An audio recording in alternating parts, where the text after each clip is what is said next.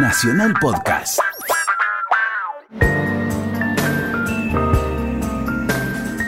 Nacional se puede permitir algunos gustos, entre ellos juntar a Héctor Larrea y Bobby Flores para ponerle música a la noche. Estás escuchando Mirá lo que te traje. ¿Qué hace, Flores? ¿Cómo le va, Héctor? Qué Bien, la verdad. estaba viendo que en lo que te traigo acá, Sí. el autor Mm. También es tu tío Celedonio Esteban. Flores. Ya me te estoy convenciendo a medio barrio ya de que me- con tres programas más lo convencemos a todos que mi Te tío. traigo una milonga Sí.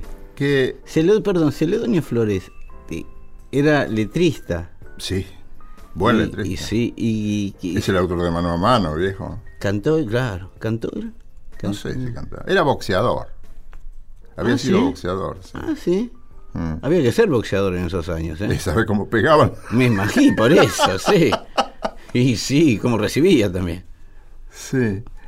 Estaba la historia muy interesante que Cortázar cuenta muy bien del torito de Mataderos. torito de En Mataderos. el cuento Torito. Torito, sí. que un día vamos a. porque le habían hecho un tango a, al ¿Al Torito, Torito? de Mataderos. Ah, ¿sí? Sí. Hay un cuento muy lindo de Cortázar. Torito. No, y hay otro de, una, de un tipo que hace. Está en el hospital. No, ese es Torito. Ese es Torito. Hay otro que cuenta una pelea y nunca nombra al que gana. Siempre dice. Es muy raro ese cuento. No lo conozco. No siempre nombra al que, al que pierde. Digamos, era la rea. Y la rea recibía, recibía. Y se lo aguantaba. pa, pa, pa. Es el, el personaje. Y nunca supimos quién es el que ganó, porque no lo nombró nunca el tipo. Lo atendían. Un genio Cortázar. Bueno, hay una- es una canción argentina, una milonga, que no es muy conocida, lo fue. Y un cantor que murió muy joven, a los cuarenta y pico, Hernán Salinas. Hernán Salinas. Mucha gente, desgraciadamente, no lo ha conocido, pero grabó mucho. ¿De qué año estamos hablando? Y Hernán estamos Salinas? hablando de los eh, 80, principios de los 90. 90, de los mire. 90. Ah, sí, de los ya 90. sé, sí, sí, sí. Estuvo con la Orquesta del Tango de Buenos Aires, la Orquesta Municipal, Sí. este, donde eran, son todos buenos. Y allí cantó un muchacho muy estudioso. Yo hablaba mucho con él y él quería investigar mucho las raíces de la música argentina y lo logró, murió a los cuarenta y pico, pobre. Y dejó grabado una milonga que casi nadie escuchó y que en un momento fue muy popular allá por fines de los 30, 40. Se llama Durazno a 40 el ciento. Ponele la oreja y vas a ver lo bien que canta este muchacho. Al caminar el tobiano, diquea la cabezada, más lustrosa y bien cuidada que cadenada italiano.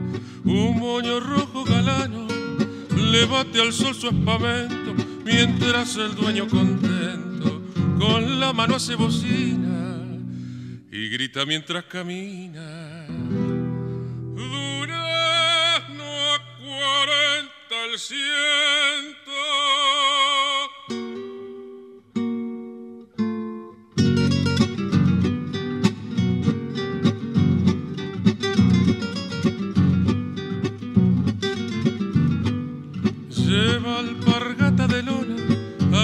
El pantalón, negra faja de algodón, su camiseta prisiona. El fungi no desentona la pita en ningún momento, porque su requintamiento sombrea su vista rana al batirle una fulana. Durazno cuarenta el ciento.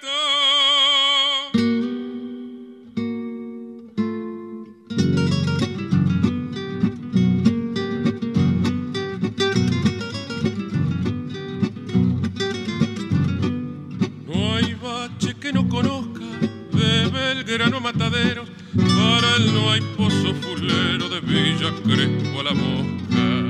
En su hombría sana y tosca hay algo de sentimiento, lanza su pregón al viento en una nota largada y alborota la barriada. Durazno cuarenta el ciento.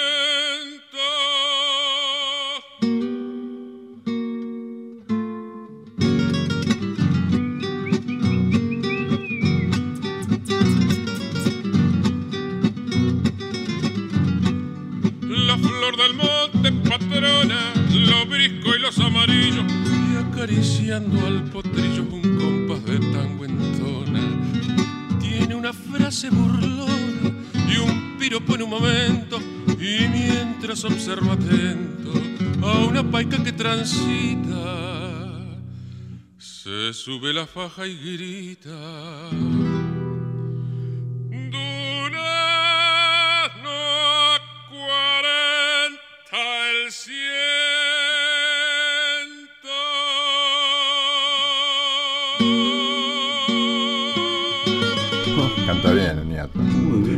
Tenía un fiato, Hernán Salinas.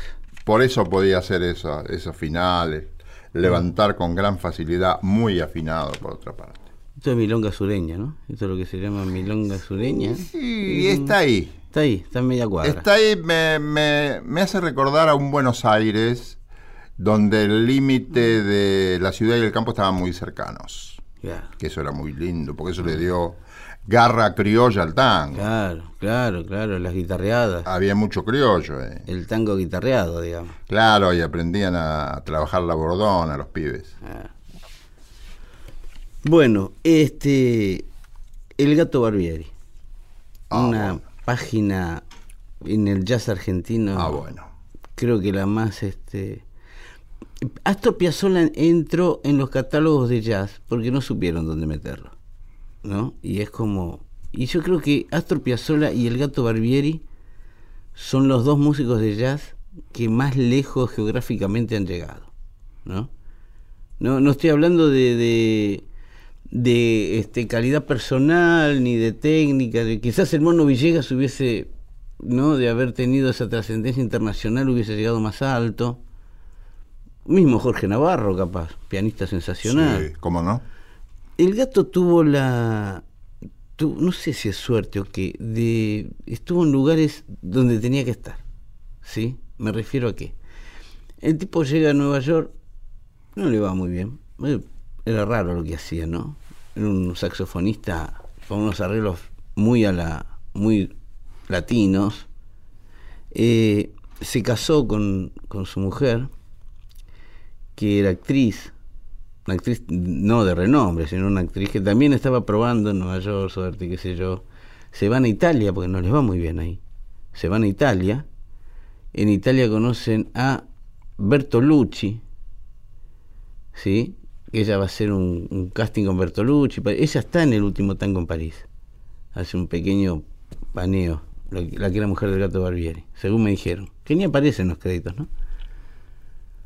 Cuestión que estaban buscando y le dicen, ah, él es argentino, el tango. Y el gato hizo la música del último tango en París. Para una película que era de bajo presupuesto, ¿sí? Que Marlon Brando aceptó hacerla porque le encantó el argumento, ¿sí? No era ningún bobo Marlon Brando. Y la chica. Y la chica, la chica que no era tampoco muy famosa, que era una belleza inmensa, se convierte en una estrella a partir Pobre piba, terminó suicidando. Y te pasó, la pasó mal siempre. Pobre piba. María Schneider. María Schneider. Sí. Divina. Hermosa mujer. eh. Hermosa. Muy jovencita en el último tango en París. Sí, sí. Y este, ahí es donde el gato hace la música. Bertolucci le dice, ah, ¿por qué no preparás unos? Y hace la música del último tango en París, que fue una cosa. Ganó el Oscar, creo. No sé si ganó el Oscar, pero estuvo nominado al Oscar. Él era contemporáneo de Lalo Schifrin. Él era. Lalo se Acá va. tocaban juntos. Claro, es que se van juntos allá. En Lalo- este edificio tocaron juntos. En este edificio, en radio, sí, sí. Eh, Lalo se va a Los Ángeles. No sé quién lo contrate, se va a Los Ángeles y entra en Hollywood. Ahí es donde hace la música de eh, Misión Imposible, Sí. de la serie de televisión. Mm. El gato se queda en Nueva York, se va a Europa, donde ansiaban ver yaceros americanos. Hace la música, vuelve a Europa, vuelve a Estados Unidos. Y en Estados Unidos pasa mucho eso. Cuando triunfas en Europa le empiezan a dar bola. Acá no le dimos bola. Ahora, ah, mira vos, pero es nuestro, venga, casi, ahora sí. Con Miles Davis pasó. Y acá eran músicos de, de orquesta y sesionistas. Y sí. Y ahí terminaba Y ahí todo. terminaba, claro, no había un mercado que los pudiera No había un mercado, ¿no?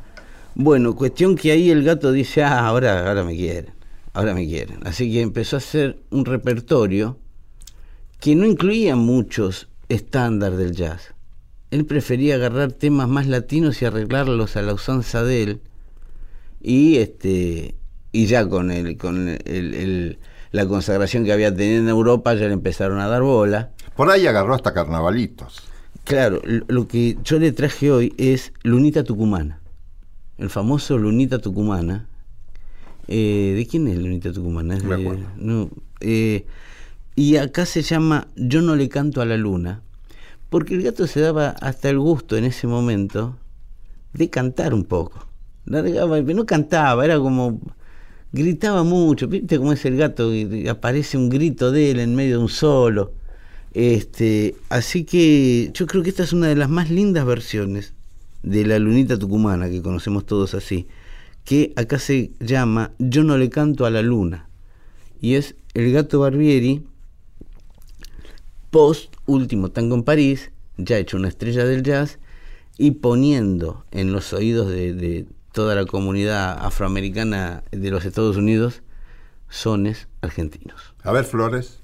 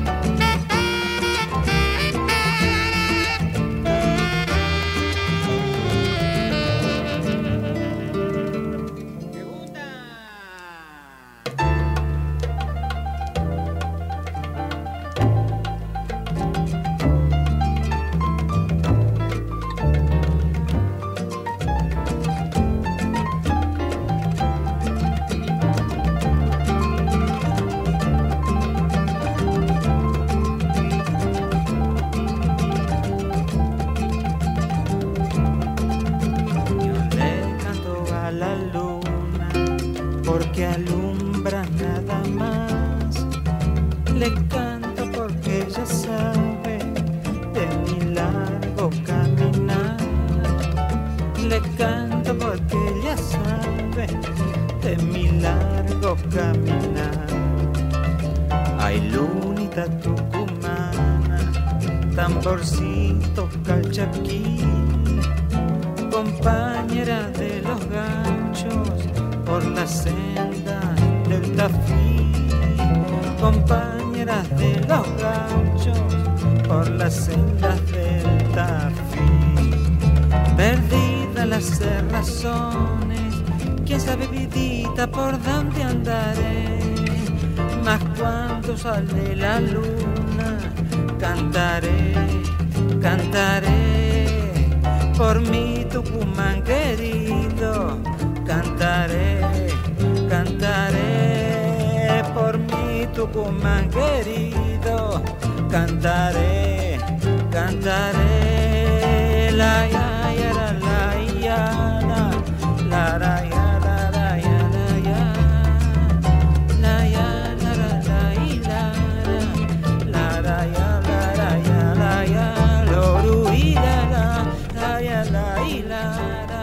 Luna Tucumana. Luna Tucumana. El amigo de Atahualpa es de Atahualpa, Es claro. de Atahualpa Yupanqui. Pero digo, qué bien la interpretación. Y, él, y, y me imagino también cuando la presentó, ¿no? Lo que habrá causado en el, en el ámbito de- de- del jazz más tradicional. Muy talentosos. Sí, sí. Ellos integraban orquestas también. Este, cuando vino Gillespie, Dice que ellos integraban la orquesta de Gillespie. ¿Y ellos quiénes? El gato y. Sí, entre otros, porque Ah. hay una reglamentación que en Estados Unidos está, acá Sí. está desde hace mucho tiempo, que si viene un artista que trae músicos, Sí. tiene que poner una cantidad determinada de músicos argentinos. Ah, En. Estados Unidos, este, hasta, hasta los... No, no puede intervenir una modista. En tango argentino, la, la modista argentina decía, esto es así, esto es así, y lo hacía Lo una norteamericana. sí. O un norteamericano. Claro. Sí, sí. Bien, ¿ubicás a Pablo Slan? Pablo Slan es un contrabajista Mm. argentino Mm. que vive y trabaja en Estados Unidos. Ahora. Ahora, va y viene, va y viene. Y le gusta mucho la música argentina. Y un día dijo, hay que tocar a la parrilla. Y se consiguió músicos que puedan tocar a la parrilla, Mm. con nivel, y hacer improvisaciones. Tocar a la parrilla como que Tocar a la parrilla sin arreglos. Vamos Inventar lo que puedas. Es un poco la jam session. la jam session, sí, más organizada, digamos. Claro. Y Pablo Slan llamó a Néstor Marconi en bandoneón, Ah, Nicolás Ledesma en piano, Mm. Abel Rogantini en otras partes de piano, en otras, en otras canciones, Ramiro Gallo en violín, que es uno de los grosos, Sí. Gustavo Bergali en trompeta, este lo conocés. Eh, me va. Tiene un disco con Jorge Navarro que se te caen las medias. Sí, sí, sí. Se te caen los lienzos ahí. No. ¿cómo tocan estos tipos? Y acá hacen 11 canciones. Mm. Entre ellas un tango de Joaquín Mora. Joaquín Mora es un, era un afrodescendiente, conocido naturalmente por el negro Mora, un Sí, genio, que compuso temas tan lindos como Divina. No te lo canto porque vos me Mm. retás. No, no, no es que lo reto, Héctor, es que usted se cree que puede llegar al, tono de Pavarotti, no es. Alguien lo convenció de eso, pero yo no le puedo mentir. Y a mí me convencieron que cantaba bien. ¿Qué No, quiere que le sí, diga, canta bien, Héctor, usted canta divino, pero hay tonos a los que no va a llegar nunca. No, nunca. Eh, Bueno, Joaquín Mora es autor de, de Margarita Gautier, que es una, una, Mm. Ah, una mire, música extraordinaria. sí, sí. divino, Margarita Tenés Gautier. 10 canciones, Al verla pasar, Esclavo. Canciones hermosas. Fíjate vos lo que hace Pablo Aslan con su contrabajo y esta gente. Acá intervienen. Es el, el Divina, es el número 10 de este disco.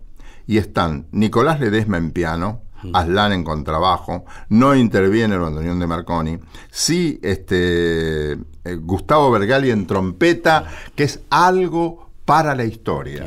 Yo sé que te va a gustar. Y no tengo duda. Divina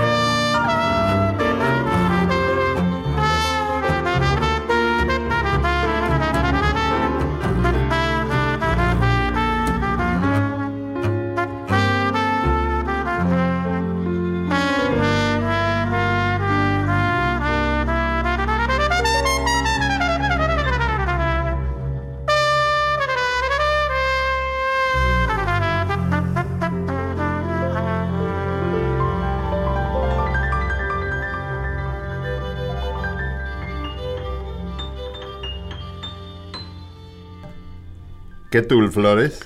Qué, qué, qué lindo, qué lindo. Que estaba pensando en Bergali, qué sobriedad y qué buen gusto tiene para tocar. Hicimos lo de Miles Davis. ¿Te acordás que vinimos? Sí, sí, Hizo lo que tocó Bergali esa noche. sí. Fue como el punto más alto. Sí, sí. Astarita estuvo muy bien. El cuarteto y el quinteto de Astarita estuvieron. Pero Bergali, se, el jugador de la cancha fue. Y Bergali está más allá del bien y del mal. Qué ¿eh? bien, qué bien, qué Es eh, impresionante. muy difícil de empardar lo que hace. Muy- No. Y estaba haciendo Miles Davis, que ya, ya de por sí la referencia fuerte. Sí, sí. ¿no? Pero conoce mucho todo eso y tiene el talento necesario, Sí, ¿no? sí, Como para manejar el instrumento como una prolongación de su ser y de su espíritu, que no. Que Sí, muy lindo esto. ahí las cosas se mezclan mucho y es imposible definir qué es qué. Bueno, a mí me decía Starita que no se puede tocar esto si no tenés un espíritu No, ¿no? power. Sí, claro, ¿no? sí. Un blando no puede tocar. Hay un poder, no, no. Hay un poder. Sí. Sí. Porque lo que me decía después, el mismo Néstor, es que hay un momento que te duele tocar el jazz cuando empezás. Tenés las manos, el, el baterista, tenés las manos estropeadas, no puedes tocar más nada, no puedes agarrar una pava con la mano, como tenés la mano de... Es el momento donde si seguís, si soportás el callo, ya sos músico. Eso le pasa al músico. Yo veo a veces bateristas, por ejemplo, Miles Sí. tiene un baterista en la Ha última tenido. época, Ah. cuando hace una mezcla rara. Ya no es el disco, El electrónico. el ele- sí, el electrónico. Ese baterista tiene como 20 o 30 elementos percusivos. Sí. Yo no sé de dónde saca la energía ese tipo. Sí, sí. Sí, sí. Es asombroso. Una persona es para que lo hagan tres personas, no una sola. Lo mismo y con los instrumentos de viento, el problema es que to- todo se toca con todo el cuerpo. Claro. Todo, Sí, sí, todo. sí. La batería, la armónica. Y la cabeza. este, y la claro, claro. Pero, por ejemplo, cuando vos soplás, no, no soplás solo con los pulmones. No. A mí, intérpretes que han dejado de, de tocar por un tiempo, después no han podido volver a tocar la trompeta. No han podido. Mm. No. Diango, el cantante, Sí. toca trompeta, tocaba trompeta Ah, sí, originalmente. sí. Y le digo, ¿tocás la trompeta siempre? Un día me lo encontré en Nueva York, porque ese, yo le había pedido a la, a la gerente de, de, un, de RCA Mm. que me mostrara los estudios donde había grabado Gardel. Ah, allá. Entonces, ese mismo día llegó Diango y lo fuimos a recibir, porque ella era la jefa de difusión. Ah. Claro. Bueno, estuvimos con Diango y allí contó en un almuerzo largo que tuvimos, largo, de esos que, que es tan linda la charla. Mm. Y porque no tiene nada que hacer, no está en Nueva York de vacaciones. Claro, estás de Claro, vacaciones y te, y te encontrás con un músico. Claro. Y dice que él no de vez en cuando volvía a la trompeta, pero no podés tocar. Es lo que dice este muchacho, le, quedan las manos rotas, Claro, queda no, todo roto el Y tipo. Sí, sí, si tocas en serio te rompe todo. y claro, claro. Sí. Eh, bueno, lo llevo imaginariamente, algo que no se dijo nunca en la radio, voy a decir, en este viaje imaginario a través del mundo.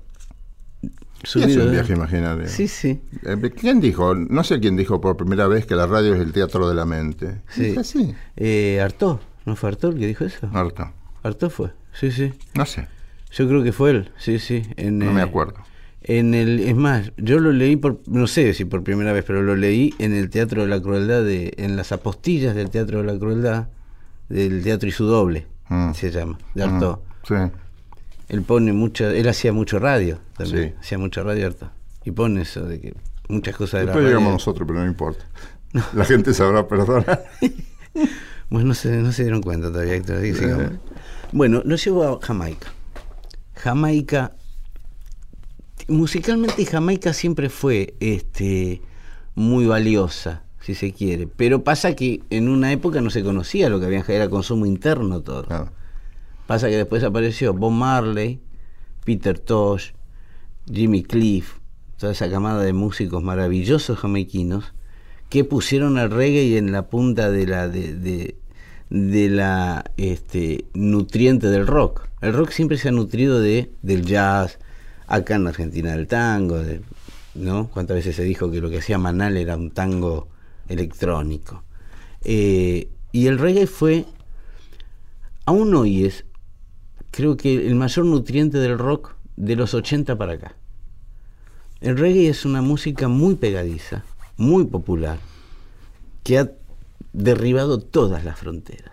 El reggae derribado todo. En Japón se escucha reggae, en Indonesia se escucha reggae, hasta hay bandas de reggae en Noruega, que uno no se imagina en esos países tan fríos cómo puede haber reggae.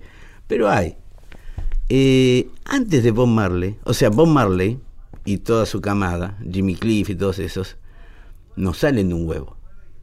tenían una, una raíz, que son músicos jamaiquinos que hasta ese momento eran de consumo interno, y cuando aparecen los reggaeman, todos los rockers de la época, nos pusimos a, a inspeccionar la música de Jamaica y encontramos. Nosotros pensábamos que había tres o cuatro, ¿no? Había 200.000 que tocaban. Y grababan en estudios que eran. Hacían un estudio atrás de una despensa, por ejemplo. Los primeros discos de Bob Marley están grabados. El tipo tenía una despensa. Cuando cerraba, abría el estudio y los hacía grabar a los pibes. ¿Se imagina? Un sonido muy interesante. ¿eh? Sí, yo lo creo. Un sonido muy interesante. Especial, era distinto. Y era, era diferente a todo lo que veníamos Sonido escuchando. de negocios cerrados. El sonido raro era, claro. Bueno, el rock siempre se ha nutrido de esos. eh, A mí me contaba uno de los que trabajaba con los Stones que yo le pregunté de un tema, de, no me acuerdo qué tema especialmente, de un álbum que a mí me encanta de los Stones, que es Exile on Main Street. Y le digo, esa batería, ah, la de Ventilator Blues, esa batería, ah, la grabó en el baño. ¿Cómo decir? Porque el baño era como un cuadradito que para el baterista tiene- y se llevó los dos tambores al baño y lo grabamos ahí.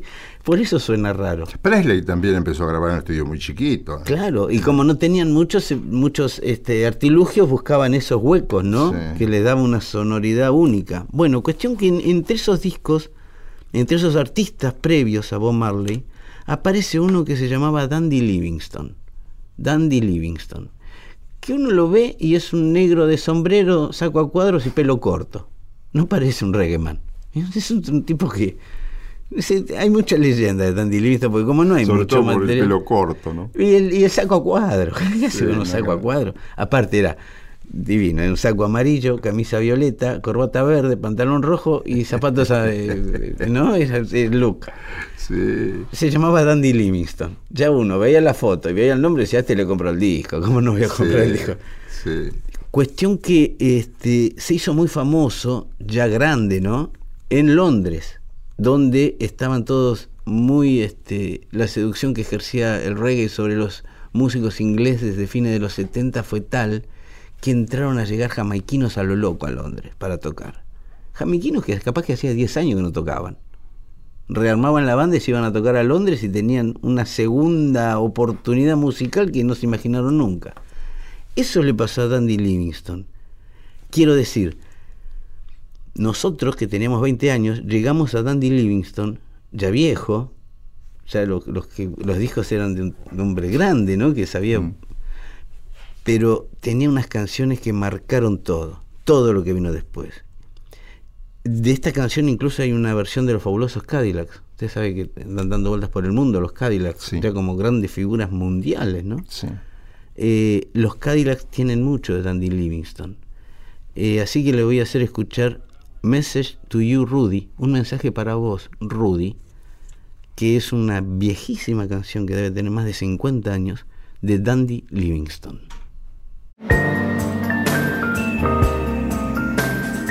Mirá lo que te traje. Héctor Larrea, Bobby Flores.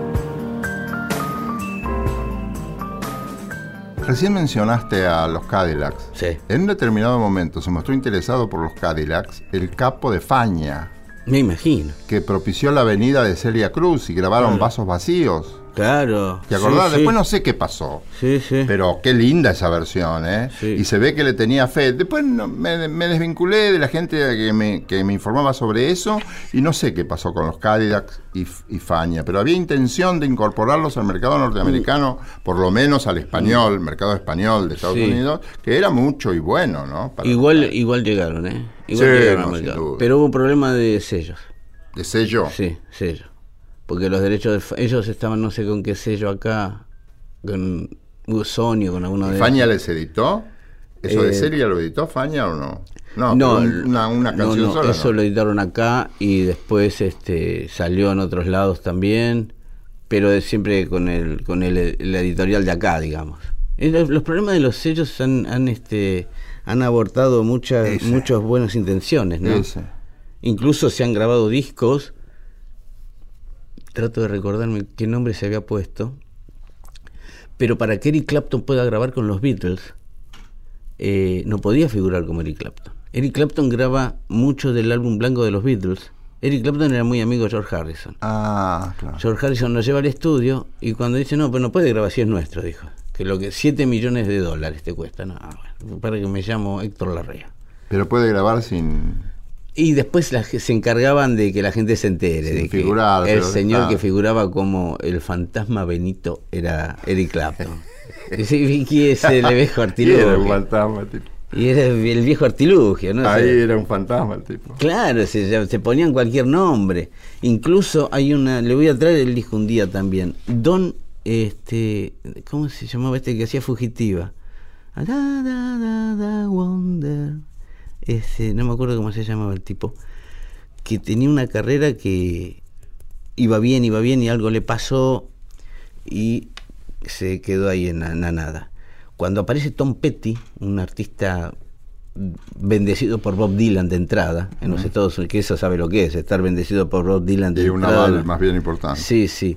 Este, le graban un disco al tipo, porque eran fan de este tipo, del que había hecho Fugitiva.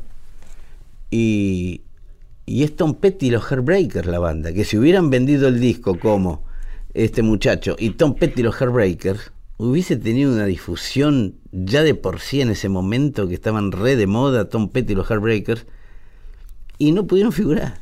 Mira vos. No pudieron figurar, figuran con un nombre, una banda rarísima que se pusieron para... Y el disco era buenísimo y lo escuchás hoy, es buenísimo. Y en su momento no lo pudieron sacar por eso. Por, Mirá una, vos. por una cuestión de dinero y celos de un sello a otro. Eso ha abortado mucho, muchas grandes intenciones. En esta mezcla rara de museta y de mimí que hacemos nosotros, Mm. Sí, yo soy Mimi. ahora te traigo música de las provincias argentinas. Qué lindo. Hubo un dueto, los hermanos Núñez, Mm. originalmente de Salta, que después se Ah. radicaron en Tucumán. ¿De qué año estamos hablando? Y estamos hablando de, a ver, 60, Ah. 50. Época del Gucci. Sí, claro. Ah. Ellos compusieron unas cuantas chacareras y algunas zambas, pero lo, lo que tienen más popular son dos, que si querés te voy a escuchar las dos, total son cortitas. ¿Cómo no? Una es chacarera del 55. Los hermanos Núñez. No Los hermanos. Núñez. Chacarera del 55. Así se llama. Claro, pero no, no tiene nada que ver con la con el golpe revolucionario del 55, el golpe Ah. de Estado, perdón, Sí, sí. del, del 55. Sí. Es un boliche que se llamaba el 55, no sé por qué, porque sería la edad de la mujer del dueño. Los salteños tienen una devoción por los bolitos. Pero esto es en Tucumán. Ah, en ellos se- claro, Ah. ellos se radicaron en Tucumán. Y entonces, te quiero hacer escuchar dos cositas que son muy breves. Sí, sí. Chacarera del 55 y Arana. El Manco Arana se llama en realidad, es Ah. el nombre. El Manco Arana. Que tiene metáforas tan interesantes que yo quería traerlo a la radio porque a lo mejor hay gente que no lo conoce. ¿Qué, Y- verídica la historia del señor Arana? no sé. No importa. No sé. Este, de todas maneras, si no es verídica la historia, esa desdicha que viven a veces los hacheros, Ah, sí es verídica. Un hombre que le cortan el brazo. Pero no es lo que va ahora. Ahora va Chacarera del 55, que es un, es un lugar donde iba Mercedes Sosa, de jovencita. Ah, existe el lugar. Claro, existe el lugar. Ella, ¿cómo se llamaba? Osorio de apellido, de- el, el nombre que tenía Mercedes. Mercedes. Sosa, sí. Sí, Mercedes, que era, siempre cantó bien. Siempre bien. Una maravilla. Lo, que, lo primero, es- esto lo grabó, todo, esto tiene por lo menos 20 grabaciones. Chacarera del 55, ¿querés escucharla? Sí, cómo no, cómo no. dale. del 55 es la chacarera que mordiendo sueños nos roba la noche entera para los cantores, para los cocheros, para los quemadores que brotan en mostradores, ha nacido pa'l grito de los guitarreros que venas de vino florezcan en los cargueros.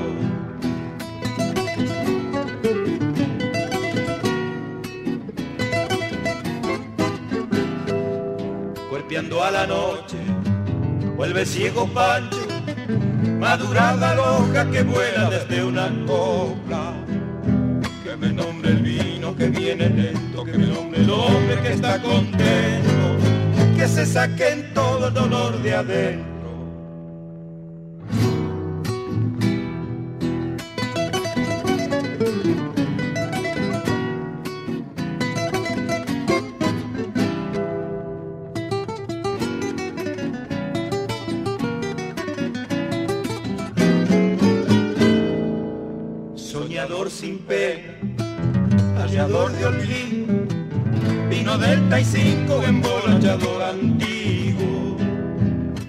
Para el chacho día, para Maldonado, seguidores chulos de la noche enamorado. Cántame borracho, róbame a tu sueño, sosegame el vino antes que me salga un dueño.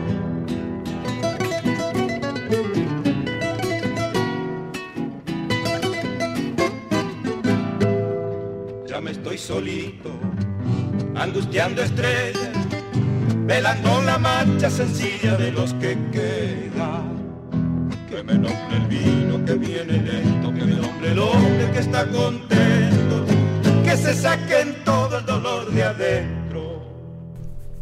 Chacarera del 55. Muy y bien. ahora, Arana. Mm, Arana es la historia de un hombre que le falta un brazo, el derecho, porque era chero. porque era chero. Ahí había accidentes frecuentemente y por ahí a uno le costaba le costaba la vida y a otro le, en este caso le costó el brazo. Mm. Dice el derecho, refiriéndose a la letra, dice Mm. el derecho un niño muerto. Qué metáfora extraordinaria. Sí, no, disculpe. Y el manco Arana la- Mm, cuando le sale un trabajo, aún con un brazo menos, siempre con el hacha en la izquierda, ahora, va a hacerlo. A mí me parece que poéticamente es un hallazgo. Es más fuerte que Chaca- Chacarera del 55. Chacarera del 55 se refiere al hombre común, que mucha, mucha gente dice, eh, se va a tomar la copa al boliche, ¿qué querés? Se tiene que sacar todo el dolor de adentro el tipo. No se lo va a sacar. Pero por lo menos se distrae un momento. Se anestesia. En- se anestesia un poco en ese tiempo. Tampoco hay que ser tan riguroso con las costumbres de la gente, porque hay que estar en el drama de esas vidas Sí, sí. para saber cómo son. Lo Yo siempre. soy muy cauto con las críticas, Yo porque también. juzgar juzga a cualquiera, pero Sí. tenés que estar en el pellejo del otro. Sí, sí, sí. Escuchar a Ana si querés. ¿Cómo no? Dale. Le da duro el manco arana cuando le sale un trabajo y tan duro que parece que no le falta el brazo.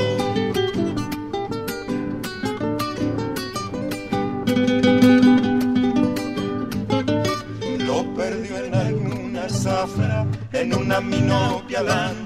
Con el hambre en los talones, no lo perdió saludando.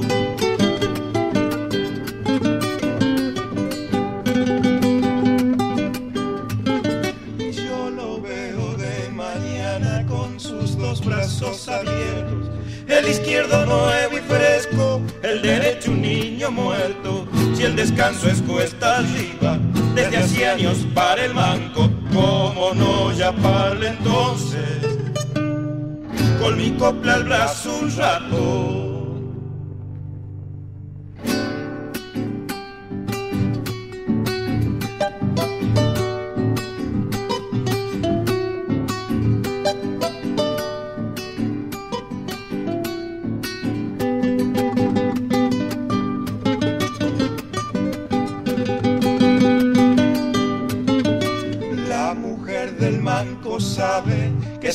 Suena guitarra y Arana pulsa en el aire todo el calor de su amada.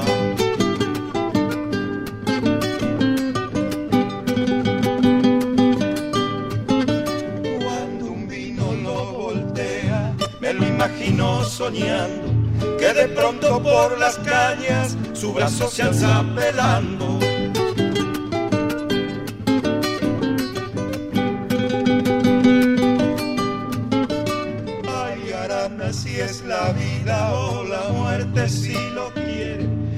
Quédesemelo en Arana, que por manco no se muere. Si el descanso es cuesta arriba, desde hace años para el manco, ¿cómo no llamarle entonces?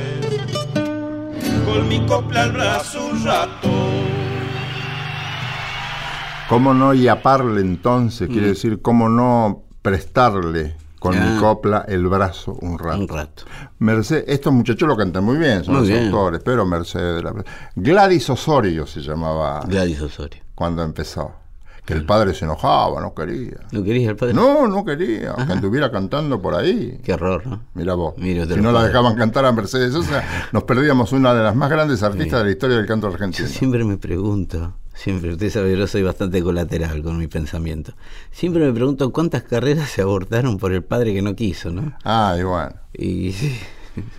Yo conozco un par en el rock de pibes que eran bárbaros y por darle el gusto al padre largaron todo y se metieron a, a escribano público. Claro, qué lástima, ¿no? Qué lástima. Qué lástima porque el- el- a veces los, los viejos tendríamos que repasar un poco nuestra, nuestras actitudes con nuestros hijos. ¿no? Mm. Sí, Hay sí, cosas sí. que hay que dejarlas. Y hay cosas que cuando uno no entiende algo mucho, más vale dejarlo antes que cortársela. ¿no? Claro, pero Yo- está lo del trabajo seguro. Y sí, y yo me acuerdo, mamá, mamá, que me quiere mucho, mamá, cuando yo le dije que me habían conseguido un trabajo en un banco, de cadete, pero le habían prometido a mamá una trayectoria para mí. Era perito, yo fui perito mercantil, yo me recibí de perito mercantil, Yo también. así como me ve. Yo Bueno. también. ¿Sabes hacer asientos? No, no. Bueno. No, no. Yo tampoco. no, pero me recibí, llegué a quinto año y todo, ¿sí? Y le había- mi mamá al banco. Y yo le dije, la minuta lo que me dio el tío, y le- la pasó bien en la radio. ¿viste? No, a veces eso fuiste lo que la los artistas. lo- lo- lo- Cuando un día le dije, mira mamá, en mi vida me voy. Yo tenía 17, ¿no? Me voy a la radio. Yo que quiero, me fui a la radio y mi mamá no me habló por un mes. me servía la comida y me tiraba el plato así de 15 centímetros de distancia. Toma. Como un preso. Como un preso. Porque no quería que yo trabaje en la radio con los artistas, que son todos locos. Sí. Como usted, como Anda a Mareco. saber en qué te metes. Anda a saber en qué te metes. Y bueno, eh, le voy a hablar de este, una de las grandes plumas del rock argentino, que es Lito Nevia. Una de las más prolíficas Sí, ¿no? Sí, sí. Y más, este, más elevadas por momentos, canciones del rock argentino. No obstante, eh, Lito ha grabado mucho. Lito tiene como 400 discos. Qué talentoso ese muchacho, ¿eh? Sí, sí, hay discos que, le digo la verdad, que se los entiende él solo, ¿no? Yo se lo Sí, sí, pero lo que lo que se entiende Sí, es sí, de primera. es de primera. Además, es- es- conoce de todo, hace grabar a gente que de, otra manera no grabaría. obvio, la- el aporte de Lito Nevia en la cultura de la cultura argentina, gran le, tipo. día le preguntó un amigo, "¿Cómo- ¿por qué graba tanto? Lito, usted graba tanto?". Yo no tengo autocrítica, le dijo. Que me pareció una de las respuestas más geniales. Sí, sí, sí. Eh, Lito ha tenido una época donde, eh, terminados los gatos, una de sus grandes agrupaciones, la primera, ¿no? Con la que vino de Rosario. Ahí surge la balsa. Ahí surge la balsa, con los gatos. claro. Qué canciones. ah. Ahí surge Papo. Ahí surge Papo. Papo debuta con 17 años en, en Los Gatos. Cierto. Papo le llevaba la viola y le afinaba la viola al de los iracundos. Ah, sí. Sí, de un 16, Iracundos. 17 años. ¿Vos conociste los iracundos? Sí, ¿cómo no? Sí, sí, sí. Eh, es más, estando en Nueva York el año pasado... Había uno que chapeaba con anteojos negros. ¿Te acordás? Sí, ¿El de la sí. tumbadora? Sí, sí, sí, eran raros Sí. los iracundos. Eh, estoy en, en Nueva York y está el desfile de las colectividades. Vio que todos los domingos Sí. en Nueva York hacen un desfile, cierran 3, 4 horas la Quinta Avenida y pasa toda una colectividad con su Sí. carroza. Era la colectividad latinoamericana. Todos vestidos con smoking. Todos con cosas vestidos con la- y con la ropa típica. Sí. Y se pasa eh, la latinoamericaneada por ahí, por la Quinta Avenida, pasan los de Venezuela cantando sus canciones, lindas, pero nadie conocía ninguna, ¿no? Pasan los chilenos también. con No sus sé qué canciones. pasó Lito Nevia. No, pasa la carroza de Uruguay cantando Puerto Montt de los iracundos. No me Sí. Le juro, fue el gran Era momento. linda canción. Buenísima, y Sí. con una banda que hacía un tributo a los iracundos que se vestían como ese con los Sí, anteojos. con los anteojos. Eh, los iracundos para los uruguayos son una cosa Sí, fuera sí. de catálogo, ¿no? Bueno, no sé cómo llegamos a los iracundos. Ah, Papo. Papo, Papo empezó afinándole la viola al de los iracundos, chiquito ya. Y este, bueno, lo encuentra Lito Nevia, se lo lleva a los gatos. Termina la Porque época. el de los iracundos no sabía afinar la viola. No tenía tiempo, y te llevaba como cuatro violas. Ay, no, no puedo dejar de decirte esto.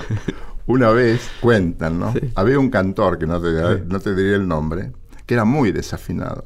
Bueno, Entonces iban, este, un tipo pasa en un auto y este cantor le está pegando a un chico. Se baja y le dice, ¿por qué le pegás? Porque me desafinó la guitarra. Me desafinó una cuerda. Entonces dice, ¿pero por qué le pegás? Afinala y listo. Es que no me quiere decir qué cuerda es. Era desafinado. tío. Ojalá no esté escuchando. Bueno. Eh, bueno, un monto de piedad. Eh, Lito Nevia, termina Los Gatos, se va a México. La estaba pasando, acá estaba rara la situación, no política, algo raro acá. Estaba rara la situación política. Y acá de vez en cuando. Entonces se las tomó, se fue a México y arma, un, arma unas bandas allá, y hace unos discos y hay uno sobre todo que es, este, aún hoy es rescatado como una de las piezas más valiosas de Lito Nevia, artísticamente hablando, que es Muerte en la Catedral. Disco que tiene el famoso tema Muerte en la Catedral, tiene el Vals de mi hogar, tiene seis o siete canciones que una atrás de otra son todas buenísimas. Y hay una ahí, que es la que, eso le, una, vez, una vez le pregunté a Lito, ¿por qué esa canción trascendió tanto? No sé, me dijo. la verdad no, no, no, no puse un interés especial en esa canción, salió. Y es esas cosas que toman vida propia. La hace uno, después la hace otro, después la toca Calamaro en un show. Los chicos la conocen, entonces una banda nueva la hace también. Y aún hoy, siempre cada tanto, cada dos o tres años, sale una banda que la hace, que se llama El otro cambio, los que se fueron. Que es una letra bastante politizada, ¿no? De- muy de momento. Que dice, si algo ha cambiado, eso es nosotros. El otro cambio, los que se fueron. Había que escribir eso en los Sí, 70. sí, ¿sí? sí. Así que eh, Lito Nevia, de Muerte en la Catedral, el otro cambio, los que se fueron. Corta un pedazo de torta y dame. Vamos hasta la esquina a ver qué pasa. Todo está en orden. Como es costumbre. Si algo ha cambiado, eso es nosotros. El otro cambio, los que se fueron. Si algo ha cambiado, eso es nosotros. El otro cambio, los que se fueron.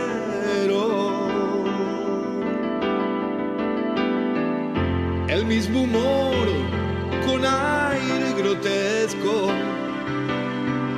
sigue sonando en los cafetines. Antes por cuentos del gordo Salverio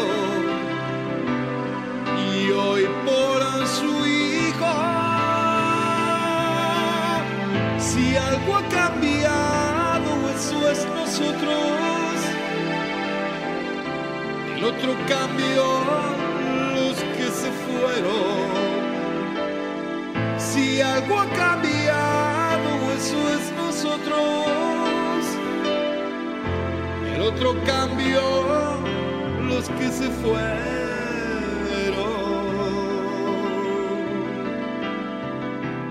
El viejo Luis y su poesía rata sobre la historia de un hombre solo, porque su hembra lo abandonara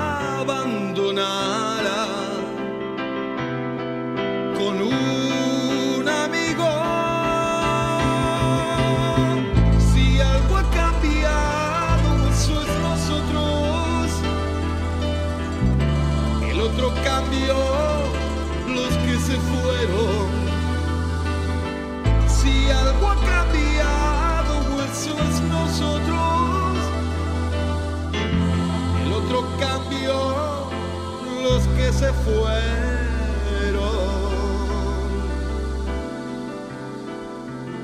El cine ya no tiene a Chaplin,